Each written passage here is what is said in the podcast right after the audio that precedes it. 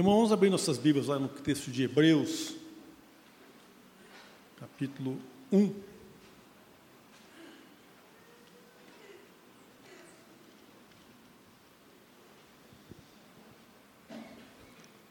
Hebreus capítulo 1, nós estaremos lendo os versículos de 1 a 4. Se você identificar alguém sem Bíblia ao seu lado aí, pode oferecer. O texto também está projetado ali, né? Eu vou ler na minha versão aqui.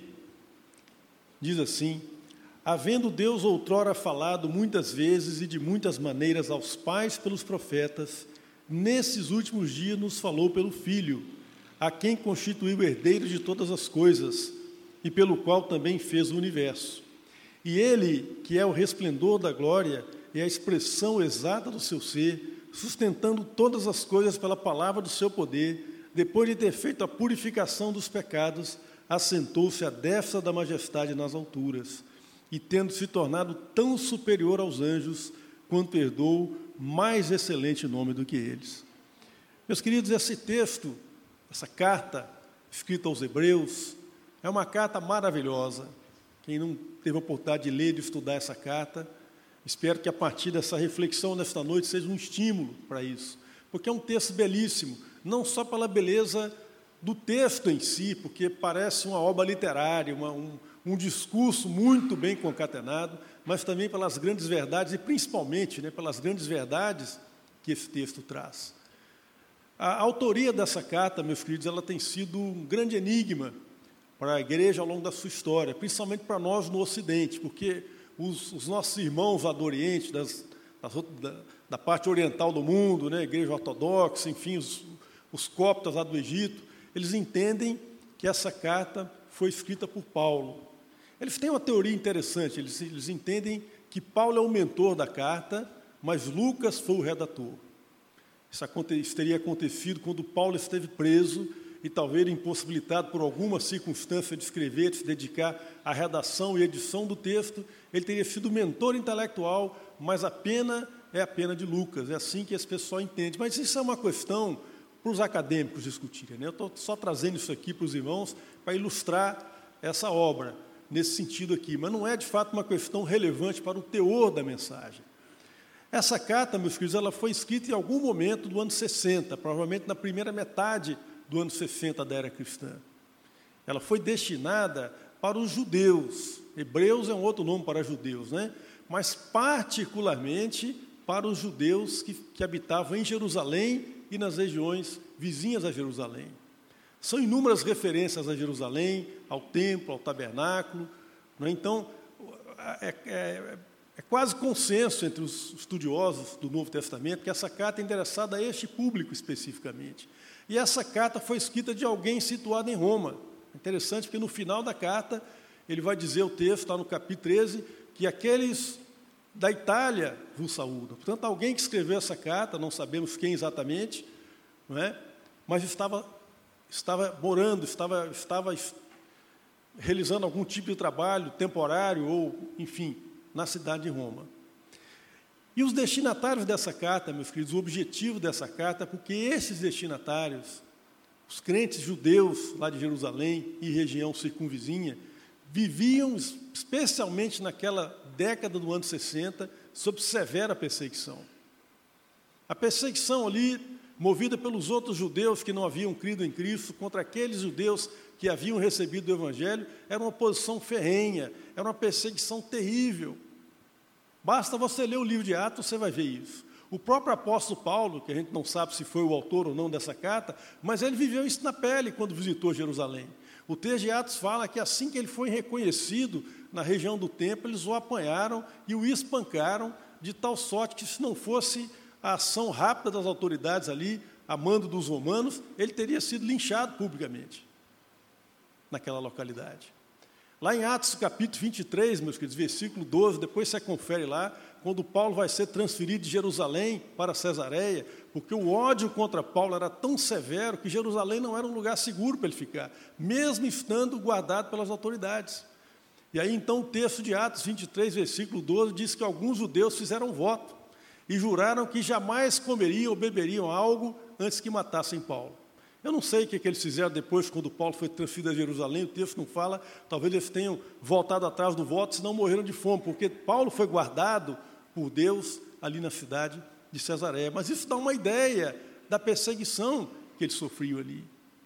E, e, a, e a verdade, meus queridos, é que muitas vezes a história tem registrado que, quando ocorre perseguição, a igreja acaba prosperando, mas ela prospera pela misericórdia de Deus, meus queridos. Saibam disso. Porque perseguição, como esse pessoal sofreu aqui, só pela misericórdia de Deus. Ocorreram muitos mártires naquela época, mas nem todos foram mártires. Alguns começaram a recuar da fé, alguns começaram a voltar atrás. Porque você imagina o que é o sujeito ser ameaçado de morte, e às vezes ele tem filhos pequenos, ele às vezes nem tem pela sua vida, mas os filhos vão ficar sem ninguém por eles. O que, que a pessoa faz numa circunstância dessa? Nós que vivemos numa sociedade aqui no Brasil, podendo cultuar livremente um culto maravilhoso como esse, que estamos prestando a Deus aqui nesse momento, nós não temos ideia do que, que significa isso, meus queridos. Então, esse tipo de sofrimento prolongado, ele tem o poder de desanimar alguns, de trazer confusão sobre as pessoas, e muitos acabam recuando da fé. Essa é a realidade. E essa carta, então, foi escrita para essas pessoas, para exortá-las a perseverarem, a não desanimarem, a não voltarem atrás. Essa carta tem esse objetivo, e o autor vai usar de vários elementos para persuadir os seus leitores. E o elemento principal do seu raciocínio vai ser dizer que Cristo é maior do que tudo que eles haviam recebido no Velho Testamento. Que não valia a pena voltar para as práticas antigas, não valia a pena voltar para a prática do judaísmo, já que eles tinham recebido uma revelação muito maior da parte de Deus. É muito interessante nesse, nessa linha argumentativa que o autor aos Hebreus estabelece o capítulo 11 de Hebreus, porque no capítulo 11 ele arrola uma grande quantidade de pessoas que foram chamadas de heróis da fé. Então está lá o Abraão, Moisés, Jefité, que fez aquele voto né, estranho para nós, está lá arrolado como homem de grande fé. Raabe está citada ali. E ele, então chega na metade do capítulo, ele começa a ver que tem muita gente para ele falar ainda, e ele ainda está na travessia do Mar Vermelho, como alguém diz, né? Então ele começa a falar assim: olha, e muitos outros, pela fé, apagaram a violência do fogo, fazendo menção aos amigos de Daniel, outros fecharam boca de leões, outros puseram exércitos inimigos em, em fuga, outros apagaram a violência do fogo, outros, outros conseguiram vencer a violência da espada. Mas no final do capítulo, para animar os seus, os seus leitores, ele fala assim: mas muitos outros foram queimados vivos, muitos outros foram devorados pelos leões, muitos outros foram mortos para o fim da espada. Mas sabe o que acontece? Essas pessoas que morreram assim, pessoas que às vezes morreram sem ninguém saber nem o nome, pessoas que morreram anônimas na história, a gente nem sabe onde é que estão essas pessoas, mas para Deus, diz o autor, a fé desses homens é tão importante quanto a de Abraão. A fé desses homens é tão radiante quanto a de Moisés.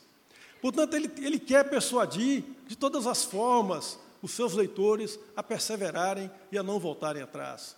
E nessa pequena sessão da carta que nós vemos aqui, ele vai fazer um discurso cristológico, assim, impressionante. Eu quero poder compartilhar com os irmãos algumas coisas que eu percebo desse texto nesta noite. É interessante, meus queridos, que o texto, ele não começa como uma carta comum. O autor vai direto ao ponto. Ele não quer perder tempo com saudações, com apresentações. Ele já começa o texto como se fosse uma obra literária de alta qualidade. Ele diz assim, ó, havendo Deus outrora falado, muitas vezes, de muitas maneiras, aos pais, pelos profetas, nesses últimos dias falou-nos pelo Filho, a quem constituiu o herdeiro de todas as coisas e pelo qual também fez o universo. Meus queridos, ele começa falando então que ele faz uma comparação, um contraste entre a revelação de Deus em Cristo com o que aconteceu nos tempos de outrora. Então ele fala que no passado, fazendo menção clara aqui o Antigo Testamento, Deus falou muitas vezes. E falou mesmo. Se nós pegarmos o texto sagrado, mesmo antes de Abraão, né, Deus já falava. Há um livro de um pensador cristão chamado Franz Schaeffer, um filósofo cristão, e o título desse livro é o seguinte: Ele está lá e não está calado, fazendo menção ao Deus que fala, ao Deus que falou, que se revelou a si mesmo. E no Velho Testamento nós vemos isso, meus queridos, mesmo antes de Abraão, mas a partir de Abraão, durante toda a história de Israel, seria impossível que alguém contasse todos os profetas que Deus suscitou naquela terra. Porque muitos aparecem e a gente nem sabe o nome. Eles são citados, o profeta, o homem de Deus falou tal e tal coisa, e a gente nem sabe quem é. Então são inúmeros profetas pelos quais Deus falou no passado. E mesmo quando teve o chamado período interbíblico, quando a voz profética cessou após Malaquias, cerca de 450 anos, mas mesmo ali, meus queridos, Deus falava e continuava falando com seus servos fiéis. Como é que a gente sabe disso? É que quando Jesus vai ser apresentado no templo, estão lá Simeão e Ana, dois velhinhos, que viveram nessa época. E Deus revelou a Simeão que ele veria a salvação de Deus. E quando Simeão põe os olhos em Jesus, ele vê na sua vida o cumprimento dessa promessa. Eu acho fantástico isso, meus queridos, porque essa revelação de Deus a Simeão é quase como um segredo de Deus para com ele. Deus tem esse cuidado com seus servos, com aqueles que o buscam. Clama a mim e responder-te-ei. Porque essa revelação de Deus a Simeão é uma particularidade dele com Simeão. Não faz muita diferença para a história da salvação se Simeão veria ou não veria, se ele teria essa revelação ou não, mas Deus deu isso a ele. Porque era um homem que buscava a face de Deus. Portanto, Deus jamais deixou de falar. Jamais deixou de falar. Agora entendam o seguinte, meus queridos: aqueles profetas que foram suscitados no passado, eles eram homens como nós, como eu e você. Por mais que aqueles homens fossem homens escolhidos por Deus, e homens que buscaram viver uma vida de santidade, é fato, isso é verdade, eles eram reconhecidos como homens de Deus, mas a verdade é que eles eram homens falhos como nós. Eram sujeitos às mesmas paixões comuns a todos os homens. Eles não conseguiam compreender todo o plano de Deus. Eles enxergavam algumas coisas, como diz Paulo aos Coríntios, meio que por espelho em enigma, em parte conhecendo, em parte profetizando. Você pode achar que Daniel era um homem sábio, e era mesmo. Quem somos nós, né? Para termos a sabedoria que Daniel tinha, mas Daniel teve uma visão no seu livro em que ele não entendeu. Ele buscou entender de Deus o que, que aquilo significava. A Bíblia diz que ele ficou 21 dias em jejum, numa intensa luta espiritual. Isso mostra, meus que isso dá testemunho, que aqueles homens também não conseguiam enxergar o panorama completo. Mesmo João Batista, quando João Batista, que é um homem elogiado por Jesus como o maior daqueles que nasceram de mulher, ele, quando vai preso, ele fica em dúvida. Ele precisa saber de Jesus, se Jesus é mesmo aquele que haveria de vir. Mas com Jesus, meus filhos, a conversa é outra. Porque Jesus, ele é Deus feito homem. Então não tinha representante melhor para falar das coisas de Deus. Um dos aspectos mais marcantes do ministério de Jesus e que os evangelhos registram é a autoridade com a qual ele falava. As pessoas que o ouviam, não interessa se elas eram pessoas cultas ou não, se elas eram pessoas letradas ou não, mesmo o mais simples que tinha contato com Jesus, ele ficava maravilhado com a autoridade de Jesus. E ele se questionava, gente, que é isso? De onde que esse homem veio? Ele não fez, ele não fez nenhuma escola farisaica, ele não, é, ele não é discípulo de nenhum mestre famoso. Como ele fala com tanta autoridade as palavras de Deus? É simples, porque ele falava por conhecimento próprio. Ele falava com simplicidade, coisas profundas a respeito de Deus, porque não era como os profetas, que falavam de uma terra distante por informações que eles pegavam sem entender completamente. É mais ou menos assim, quando você vai falar de um país distante, você vai, tem que dar uma aula sobre aquilo, aí você vai no Google, vai em alguns aplicativos, levanta uma série de informações. Você pode dar uma aula riquíssima, mas nunca vai ser igual a pessoa que viveu naquele país, que tem familiaridade com aquela cultura. Então Jesus fala de Deus com conhecimento de causa, porque Ele é Deus. Fala com intimidade, com simplicidade, sendo profundo ao mesmo tempo e tocando o coração das pessoas. Lá no capítulo 7 de João, meus filhos, tem uma passagem muito interessante, quando Jesus vai visitar Jerusalém por ocasião da festa dos tabernáculos.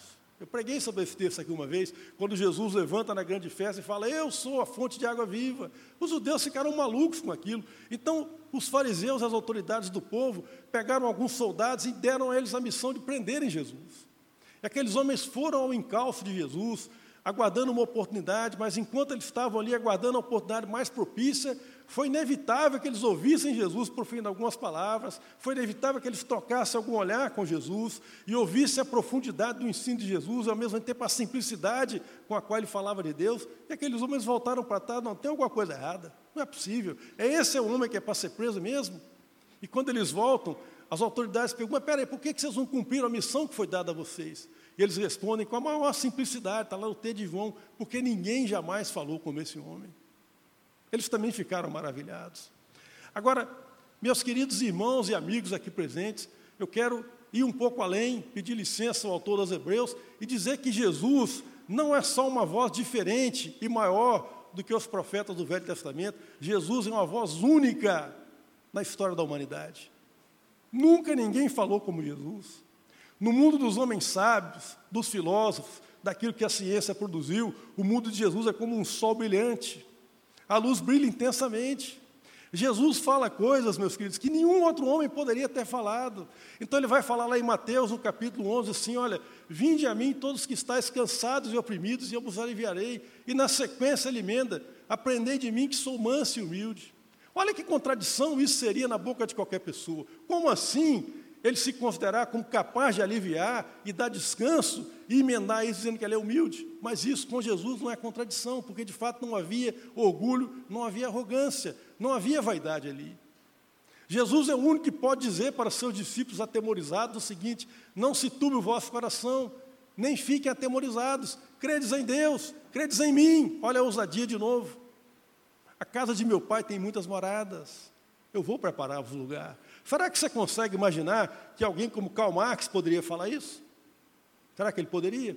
Alguém como Nietzsche, uma pessoa muito cultuada pela cultura secular, poderia proferir essas palavras? Palavras assim, olha, deixe-vos a paz, a minha paz vos dou. Será que Marx poderia falar isso? Será que Platão poderia falar isso?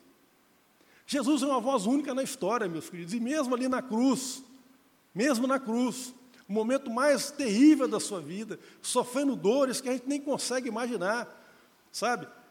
Seminu, ali publicamente, que para um judeu como ele era, isso por si só era uma vergonha pública. Pendurado no madeiro, na cruz, que era um instrumento de tortura, e era maldito, segundo a, a cultura da época, todo aquele que fosse pendurado ali, porque era um lugar para gente malfeitor. E carregando a nossa, a nossa culpa sobre si. Mas Jesus, nesse momento tão terrível, ele enfrenta com serenidade. E como é que nós sabemos que ele enfrentou com serenidade? É simples, porque havia um ladrão ali, na cruz. Esse ladrão olhou para Jesus, não, não é possível. Esse homem é diferente. Como é que pode alguém que foi um malfeitor, que fez mal a sua vida inteira, olhar para uma face desfigurada, um rosto sangrando, o corpo todo já disforme, e olhar na figura dele um filho de Deus, um rei? Porque Jesus é diferente. Porque ele é uma voz diferente de todas as outras na história. Ninguém fala, mas jamais falou como Jesus. Se Jesus estivesse ali praguejando, reclamando, xingando, maldizendo os opressores romanos, os opressores judeus, certamente ele não ia impressionar ninguém. Mas o fato de que aquele ladrão da cruz olhou para Jesus e viu que ele era diferente dele e do outro que estava à sua esquerda, dá testemunho de como Jesus enfrentou esse momento tão terrível da sua vida.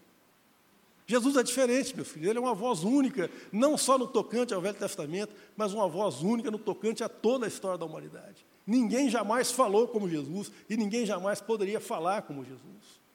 Mas o autor aos Hebreus, meu filho, ele continua falando que Deus falou no passado, não só muitas vezes, mas também de muitas maneiras.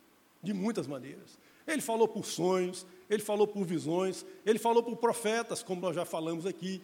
Ele falou de tantas maneiras que tem até um estudo, uma linha de estudo na teologia que se chama tipologia de Cristo, em que o camarada procura naquelas vários elementos do Velho Testamento figuras de Cristo. Algumas o próprio texto esclarece, né? Jesus, por exemplo, se identifica com a serpente do deserto o que é uma coisa bastante humilhante, porque a serpente do deserto era maldição, foi uma coisa que Deus colocou como punição para aquele povo. E Jesus fala assim: importa que vocês olhem para mim, assim como os conterrâneos de Moisés olharam para a serpente do deserto. Por quê? Porque ele se fez maldição em meu e em seu lugar. Ele, o Cordeiro Santo. Paulo fala que a pedra da qual os judeus tiravam água no deserto, Moisés tirava água, era Cristo. A pedra que escondeu Moisés, quando Deus passou por sobre Moisés toda a sua bondade, também era Cristo. Portanto, há várias figuras pelas quais Deus falou ao povo no Velho Testamento, mas agora Deus falou de uma forma nova e de uma forma radicalmente nova, definitiva e final. Não havia forma melhor do que ele se comunicar conosco, do que ele assumir a forma humana. Essa forma é nova, é diferente. E, esse, e o fato, meus queridos, de que Deus tenha falado tantas vezes no passado e de tantas maneiras diferentes, na visão do autor aos Hebreus, significa que ele falou muitas vezes de muitas maneiras, porque aquelas manifestações não eram perfeitas. É por isso que tinha que fazer muitas vezes, porque elas não eram perfeitas. Mas com a manifestação a partir de Cristo, ela é perfeita, não tem que repetir. Esse, inclusive, é o argumento que ele usa para explicar por que, que o sacrifício de Cristo é superior ao dos levitas. Ele fala assim: olha, eles faziam aquilo todo ano, o ano inteiro fazendo sacrifício, porque aquilo não tinha poder de perdoar pecados, aquele sacrifício era imperfeito, por isso que tinha que fazer tanto. Na verdade, eles ficavam lembrando que eram pecadores. Mas Jesus não. Ofereceu uma vez só. Por quê? Porque é perfeito. Aquilo que é perfeito não precisa se repetir. E nós poderíamos fazer aqui uma figura, meus queridos, considerando um músico. O músico da estatua do Vanim, por exemplo, que vai fazer uma, uma audição pública aí. A obra de arte da vida dele. Aquela que vai vir todo mundo para assistir. Ele vai se preparar muito. Uma vida de ensaios, uma vida se preparando para esse momento. E os ensaios são repetitivos, são cansativos, mas essa obra de arte, essa manifestação final e única, vai acontecer uma vez só. É assim. Quando Deus falou por Cristo, Ele falou de uma vez, definitivamente, a manifestação maior, plena e completa de si mesmo que nós precisamos para nos aproximarmos dele. Mas aqui também, meus queridos, o autor faz um paralelo com o tempo. Então, não é só de muitas maneiras, não é só muitas vezes, mas percebam o paralelo temporal, o contraste temporal que ele faz. Ele fala assim, ó, havendo Deus outrora, antigamente falado, porém nestes dias ele nos falou diferente. O que, é que o autor quer dizer com isso? Não é um mero jogo de palavras, não, meus filhos, tem conceitos aqui. O que ele está dizendo é que o que Deus falou outrora, antigamente, pertence à velha aliança. São coisas lá da, da antiga aliança. Coisas que podem ter tido muito valor naquela época, mas que hoje, à luz daquilo que Cristo fez, se tornam coisas relativamente menos importantes. Relativamente perderam peso. Então, as coisas de outrora não são comparáveis em qualidade com aquilo que Deus falou nesses últimos dias. Ele mesmo vai dizer depois que a velha aliança foi suplantada pela nova. A nova aliança que nós celebramos, que foi celebrada de que forma? Com o sangue precioso de Jesus. E quando nós nos reunimos para celebrar a ceia do Senhor, nós celebramos isso. Essa aliança que foi celebrada por Deus conosco por meio do sacrifício de Cristo. Que Ele nos deu, que Ele nos otorgou. Essa nova aliança é superior à velha aliança. E essa expressão que ele usa aqui, meus queridos, nestes últimos dias, tem também um sentido escatológico, porque os últimos dias é o período que vai da primeira vinda de Cristo até a segunda vinda. Então, na verdade, o que o autor aos está falando aqui é o seguinte: olha, Jesus dividiu a história ao meio. Quando ele veio, não é só uma revelação, é a inauguração de um novo tempo. Ele inaugurou o reino de Deus, inaugurou uma nova era. A história da humanidade, pelo menos no mundo ocidental, ela foi dividida assim. Nosso calendário, antes de Cristo e depois de Cristo. E na vida de cada um de nós também, daqueles que conheceram a Cristo, existe um antes de Cristo e um depois de Cristo, onde tudo se fez novo. Onde nós temos novas alegrias e novos motivos para celebrar a vida perante o Senhor.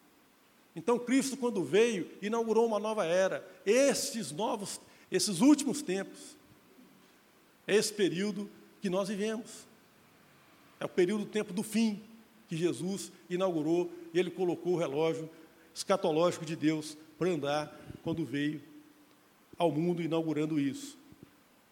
No verso 2, meus queridos, o autor aos Hebreus, ele vai falar que Cristo é herdeiro de todas as coisas e por meio de Cristo Deus fez o universo. A ideia de Cristo como herdeiro aqui significa o cumprimento das promessas a Davi.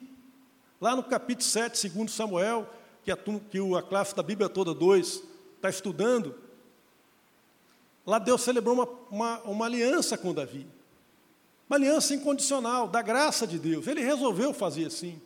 Ele faz várias promessas a Davi, e uma delas é que Deus suscitaria sempre um trono, um sucessor no trono de Davi, e que não, não haveria fim no reinado dele. Por isso que quando a Bíblia chama Jesus de filho de Davi, não foi assim que o ceguinho Batimeu se dirigiu a Jesus? Jesus, filho de Davi, tem misericórdia de mim. O ceguinho, meus queridos. Fazendo menção a um título escatológico, messiânico, a respeito de Jesus. Mas só que o cumprimento aqui é muito maior do que os judeus podiam imaginar. Porque Jesus não é só herdeiro de Davi, mas como ele é herdeiro de todas as coisas. Ele é senhor de todas as coisas, em outras palavras. Então o autor aos Hebreus está mostrando, está vendo, meus queridos, a revelação de Deus, o tamanho disso. Vale a pena abandonar isso e voltar para as velhas práticas? Vale a pena voltar a usar o pombo correio para se comunicar, depois que a gente tem tantos recursos das novas tecnologias para nos comunicar uns com os outros? É mais ou menos isso. A nossa relação com Deus mudou de nível quando ele se revela a partir de Cristo. Cristo é o herdeiro de todas as coisas, mas ele também é aquele por meio de quem Deus criou todas as coisas. Ou seja, é um argumento que o autor usa aqui do Jesus pré-existente do Jesus que já existia antes da fundação do mundo, porque Ele é Deus. Então nós encontramos lá em Colossenses capítulo 1, versículos 15 e 16, um texto até que eu já preguei sobre ele aqui na igreja, né? E o apóstolo Paulo então fala assim: Ele, isto é, o Senhor Jesus, é a imagem do Deus invisível, o primogênito de toda a criação, no sentido de que ele tem a primazia, né? Sobre toda a criação. Pois nele foram criadas todas as coisas, no céu, sobre a terra, as visíveis e as invisíveis, sejam tronos, principados, potestades, tudo foi criado por Ele e para Ele. Tudo foi criado por Ele e para Ele. Seguida, meus queridos, continuando a argumentação que o autor aos Hebreus traz para falar da, da sublimidade da revelação de Deus por meio de Cristo, ele vai falar que Cristo é o resplendor da glória de Deus e a expressão exata do seu ser. Quando nós olhamos para o Velho Testamento, e os leitores aqui de Hebreus certamente conheciam muito bem o texto do Velho Testamento, a gente consegue se lembrar de algumas manifestações de Deus lá, né? Por exemplo, na sarça ardente. Chamado uma teofania, né? uma manifestação sobrenatural de Deus, algo inexplicável, atraiu a atenção de Moisés. Mas quando Moisés teve a atenção atraída para aquela sarça, ele recebeu uma ordem: Moisés, cuidado, tem uma linha amarela aqui, ó. Isso aqui é terra santa, Moisés. Tira os seus pés. Tira a sandália dos seus pés. Depois nós temos a manifestação de Deus, essa é mais dramática ainda, no Monte Sinai. Quando Moisés teve que colocar marcos na montanha para que as pessoas não passassem daqueles marcos, não morreriam. E quando Deus falava, a montanha tremia, fumegava. O povo ficou apavorado com aquela manifestação de Deus ali naquele dia. Quando o tabernáculo é inaugurado, lá no final do livro de Êxodo, o que acontece? Desce uma densa nuvem sobre o tabernáculo. E a Bíblia diz que eles não podiam adentrar, porque tinham que esperar aquela nuvem se dissipar. O mesmo acontece quando Salomão inaugura o templo. Na verdade, o templo era o tabernáculo feito de maneira fixa, em determinada localidade. Porque aquele tabernáculo de Moisés era, era uma tenda móvel. A mesma coisa acontece ali. Quando o templo é inaugurado, desce uma densa nuvem da presença de Deus sobre aquele templo. E as pessoas não conseguem penetrar aquele local. Porque a densa nuvem da presença de Deus, ela é perigosa para pessoas pecadoras como nós. Então eles precisavam esperar algum tempo para poder penetrar aquela localidade. Mas quando Jesus se manifesta, meus filhos, a manifestação de Deus em Jesus, ela é diferente nesse sentido, porque Jesus, ele traz Deus para a nossa realidade, mas não é mais um Deus ameaçador, meus queridos. Essa é a diferença radical. Por exemplo, o mesmo Moisés, na, na, na da sarça dente, foi dito a Moisés que retirasse as sandálias dos pés. Mas veja na parábola do filho pródigo o que acontece. A primeira coisa que acontece quando aquele filho se reconcilia com o pai é o quê? coloque nele um, um, sapato novo, uma sandália digna, uma roupa decente, uma roupa de festa, um anel de brilhante. Jesus reverte essas questões, meus filhos, porque, na verdade, a santidade de Deus no Velho Testamento era profundamente ameaçadora, não era convidativa para as pessoas. Mas quando Jesus vem, Jesus é o Abba Pai, é o Pai da intimidade, é aquele que nos revela a face de um Deus que se compadece dos seus filhos. Jesus, Jesus manifesta a graça de Deus como nenhum outro. Nós olhamos para Jesus e para o Deus que se revela em Jesus, Ele não é um Deus que nos ameaça no sentido de nos fazer temerosos, pelo contrário, Ele nos atrai. E a realidade a respeito de Jesus é que enquanto as pessoas religiosas e muito é, moralistas eram repelidas pela presença, se incomodavam com a presença dele, os maiores pecadores entre eles, os ladrões, como o da cruz, as prostitutas, aquelas pessoas que ninguém dava a menor atenção, elas eram magnetizadas pela presença de Jesus. Então Jesus é uma manifestação de Deus diferente, meus filhos, do que o povo conhecia na sarça, do que o povo conhecia no templo. Jesus, de fato, é o Abba Pai, é o, é o, é o Senhor que nos trouxe a face de Deus, da qual nós podemos nos aproximar e saber que somos aceitos. Nós não precisamos mais de repetir todos aqueles rituais que os levitas faziam, porque Jesus realizou em nosso favor. E nós podemos então, como o próprio autor aos Hebreus vai dizer, chegar diante do trono de Deus com toda a confiança, sem consciência de pecados cometidos. Por quê? Porque Cristo se manifestou. E Cristo é a manifestação final, é a máxima revelação de Deus, não pode ter nada melhor do que isso. Então, o autor aos Hebreus, meus queridos, ele está, ele está tentando mostrar para os seus leitores essa realidade, que eles haviam recebido algo de um valor incalculável, que não valia a pena abrir mão daquilo e voltar para as coisas passadas. A mesma realidade a respeito de Jesus, meus queridos, nós vemos nas palavras de João, palavras tão poéticas quase como as do texto de Hebreus, quando ele fala, por exemplo, nos versículos de 1 a 5, é até muito parecido com esse texto de Hebreus. Ele fala assim: no princípio era o Verbo, e o Verbo era Deus, e o Verbo estava com Deus, perdão, o Verbo estava com Deus e o Verbo era Deus. Ele estava no princípio com Deus e todas as coisas foram feitas por Ele, por intermédio dele. E sem Ele nada do que foi feito se fez. A verdadeira vida estava nele, e a vida era a luz dos homens, a luz resplandece nas trevas, e as trevas não puderam prevalecer contra ela. E mais na frente do versículo 14, ele vai dizer assim: O Verbo se fez carne e habitou entre nós, e vimos a sua glória, glória como a do unigênito do Pai. E no final desse capítulo ele vai dizer assim: Olha, ninguém jamais viu a Deus, ninguém, diz João. Mas o unigênito do Pai, esse é que nos revela quem Deus é. Por isso, Jesus podia dizer para Filipe, um texto também registrado por João: Quem vê a mim, Filipe, vê ao Pai. Porque eu sou a revelação do Pai. Meus queridos, agora o que, que nós podemos tirar de lição desse texto aqui para nós? Estamos partindo já para concluir a nossa reflexão. Primeira coisa, nós não podemos voltar para as velhas práticas, meus queridos.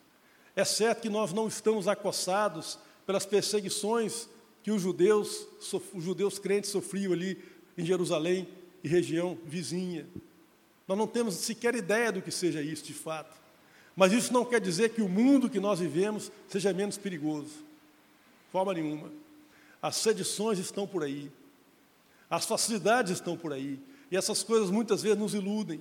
Mas eu quero dizer para todos vocês aqui, especialmente para aqueles visitantes, nossos amigos que não experimentaram esse evangelho da graça de Deus em suas vidas, o seguinte: você só tem uma liberdade nessa vida de escolher a quem que você vai servir. Fora disso, você não tem liberdade. Se você se envolver com as coisas do mundo, achando que nelas você vai encontrar liberdade, você está iludido. Você vai ser escravizado por essas coisas. Mas você pode também se submeter a Cristo, e nesse caso você vai servir a Cristo. Essa liberdade absoluta da qual o mundo fala não existe. Todo mundo está a serviço de alguma causa, todo mundo está a serviço de alguma bandeira, mesmo que não tenha consciência de qual é. Todo mundo serve a alguma coisa. E a pergunta é: a quem você serve? A qual bandeira você serve? Quem é o Senhor da sua vida? Quem de fato controla as suas ações? Segunda coisa, meus queridos, que eu queria chamar a atenção de vocês, e eu, eu, faço questão de falar isso aqui, porque todos vocês são usuários de internet. Eu sei que vocês não buscam a palavra de Deus só aqui na igreja, vocês buscam, eu também faço isso, né? Então, isso é uma coisa que acontece nesses dias de hoje. Mas existe uma tendência aí fora, uma linha interpretativa, da qual o principal proponente é, é, é uma pessoa chamada Caio Fábio, eu não quero falar mal dele, foi um grande líder evangélico, é, até algum tempo da sua vida, depois seguiu outros caminhos, mas ele é proponente da seguinte tese, de que você deve usar Cristo como chave hermenêutica da Bíblia. É uma frase bonita, né? E na verdade Cristo é chave hermenêutica mesmo, no sentido de que Ele é o cumprimento, de que nós precisamos ler o Velho Testamento à luz daquilo que Cristo realizou, daquilo que o Novo Testamento fala a respeito de Cristo. Isso é fato. Mas só que essa linha de interpretação, meus irmãos, ela quer propor como se Cristo pudesse ser tirado da Bíblia, das Escrituras como se Cristo pudesse ser extraído das Escrituras. Então eu tenho as Escrituras, que eu vou interpretar, e tem Cristo fora das Escrituras. Isso não existe. O que esse pessoal pretende fazer é uma, uma leitura pós-moderna do texto, é dizer que o texto não tem sentido, e o único sentido que ele tem é aquele que eu atribuo a ele. Eu atribuo um sentido a ele e falo que é Cristo que está lendo aquele texto dessa forma. Então, quando o cara pega um texto de Paulo, por exemplo, que ele acha pesado demais, fala, não, Cristo não falaria assim. Então eu vou ler esse texto com os olhos de Cristo. Como é Cristo deu procuração para você ler o texto de Paulo com os olhos dele? Não existe, meus filhos, contradição. Mesmo quando Cristo falou da lei de Moisés, por exemplo, no, no, no Sermão do Monte, o que, que ele disse? Ele não disse que Moisés estava errado, ele aprofundou. Ouviste que foi dito aos antigos: não adulterarás. Eu, porém, vos digo: qualquer um que abrigar sentimento lascivo em seu coração, já cometeu impureza. Eu vos digo, ouvi que foi dito aos antigos: não matarás. Eu, porém, vos digo: qualquer que odiar o seu irmão, quebrou esse mandamento. Então Jesus aprofunda, percebe? Ele, ele não contradiz, ele não entra em contradição, ele aprofunda, ele lança uma luz nova, ele vai além. Portanto, cuidado com isso, gente. Cuidado com isso. Isso é uma tentativa da pessoa falar o que ele quer no texto, usando um argumento de que é Cristo que está lendo o texto. Conversa fiada. Terceiro aspecto que eu preciso abordar rapidamente com vocês, meus queridos. Nós falamos de Jesus aqui, tentamos extrair algumas coisas do texto, mas o texto coloca Jesus numa posição singular na história de Israel, e eu tentei aqui humildemente dizer para vocês que Cristo ocupa um lugar único, não é só na história de Israel, é na história da humanidade. Mas deixa eu dizer uma coisa para vocês: não existe nada mais antipático para quem está fora da igreja, e talvez você que está aqui hoje também tenha esse sentimento, do que essa coisa exclusiva, sabe? Você falar que é Cristo, o caminho é Cristo, as pessoas ficam incomodadas com isso. Porque o pensamento hoje na sociedade, ele quer incluir todo mundo. Ele acha assim que isso é uma coisa é, é, divisiva, isso é discurso de ódio, Agora, deixa eu dizer uma coisa para você aqui, duas coisinhas. Primeiro, nós não falamos nada a respeito de nós. Nós não falamos aqui que nós somos melhores do que o grupo X ou que o grupo Y. Nós falamos a respeito de Cristo. Aliás, se existe alguém que sabe que não merece nada de Deus, esse alguém é o cristão. É alguém como João Batista que fala: não sou digno nem de carregar a sandália. Se tem alguém que sabe que é indigno e que não merece, esse alguém é o cristão. Portanto, nós não estamos falando nada a nosso respeito, mas estamos falando a respeito de Cristo. E permita dizer uma coisa para você, meu querido, isso é um outro tema, para uma outra mensagem, mas eu preciso falar rapidamente aqui. Jesus é diferente mesmo. Jesus fez coisas que ninguém faria, e para, até para um judeu era escandaloso. Por exemplo, Jesus perdoou pecados. E quando ele o fez, as pessoas ficaram de olhos arregalados, ficaram atônitos. Quando eles desceram aquele paralítico, pelo telhado. E Jesus olhou para aquela cena. Emocionante mesmo, o esforço que eles fizeram para descer o, paralítico numa maca, porque a casa estava tão cheia que não dava para entrar pelas portas normais. E Jesus disse: Filho, os teus pecados estão perdoados. O pessoal ficou doido. Como assim? Seus, perdoados estão, seus pecados estão perdoados. Jesus aceitou a adoração, meus queridos, das pessoas. Tomé, por exemplo, quando chega diante de Jesus e é convidado para olhar as marcas da crucificação, ele nem quer olhar mais, ele fala assim, ele se ajoelha diante de Jesus, Senhor meu e Deus meu. E Jesus não repreende Tomé. Ele aceita aquela adoração. Quando aquela mulher, na casa de Simão, fariseu, adora Jesus, ele também não repele, não, não repele aquela mulher. Ele aceita a adoração dela e ainda a elogia, dizendo que ela, que ela ama Jesus assim, porque ela foi muito perdoada. E aquele fariseu não amava Jesus nem a metade do que aquela mulher o amava, porque ela foi muito mais perdoada do que ele. Agora, percebam o seguinte: esses mesmos homens que registraram isso a respeito de Jesus, eles não aceitavam a adoração. Não aceitavam. Quando Paulo e Barnabé pregaram na Galácia, e eles quiseram organizar um culto para eles lá, eles pularam no meio da multidão e deram um jeito de acabar com aquilo rapidinho. Não façam isso. Nós somos homens como vocês.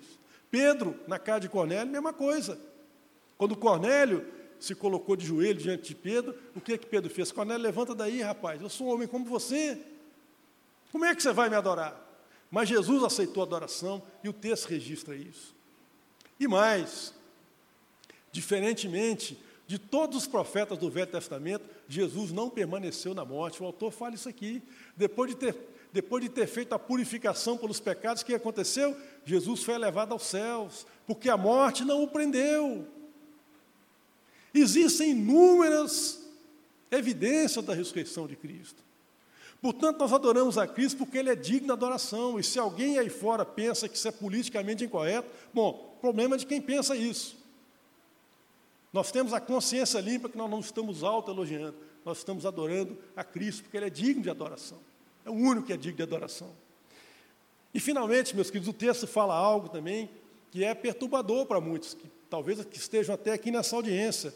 Ele fala que Jesus é criador e sustentador da ordem criada. Isso é uma frase que nenhum cientista assinaria embaixo. Porque a ciência considera que a natureza é como se fosse uma coisa hermeticamente fechada, e tudo que acontece ali tem causas naturais. Mas acontece, meus queridos, o Senhor é sutil. O Senhor atua de uma maneira que só aqueles que são servos fiéis conseguem perceber.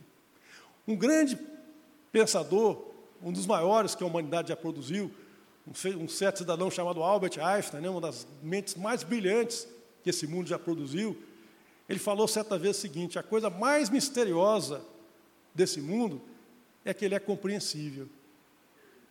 Mas para quem crê em Deus, isso não é mistério nenhum, porque o mesmo Deus que criou todas as coisas nos criou a sua imagem e semelhança.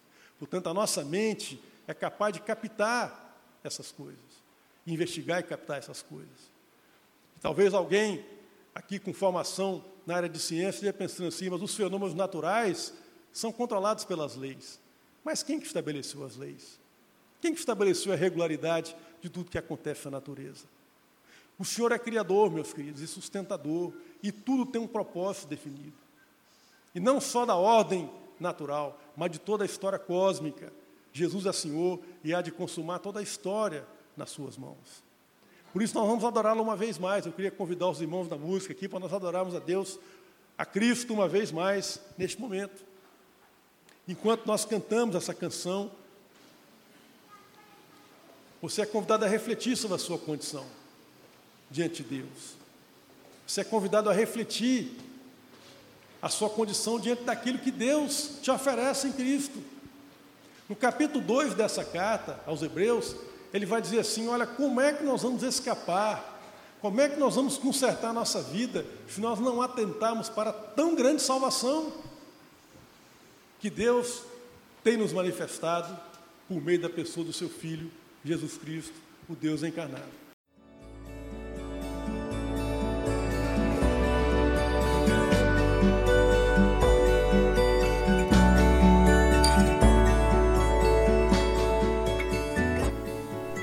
A Igreja Batista do Bom Retiro tem plena convicção de que a palavra de Deus é poder para salvar e transformar vidas. Nosso desejo é que essa mensagem tenha alcançado seu coração. Para saber mais sobre quem somos e em quem acreditamos, acesse ibbrpatinga.com.br.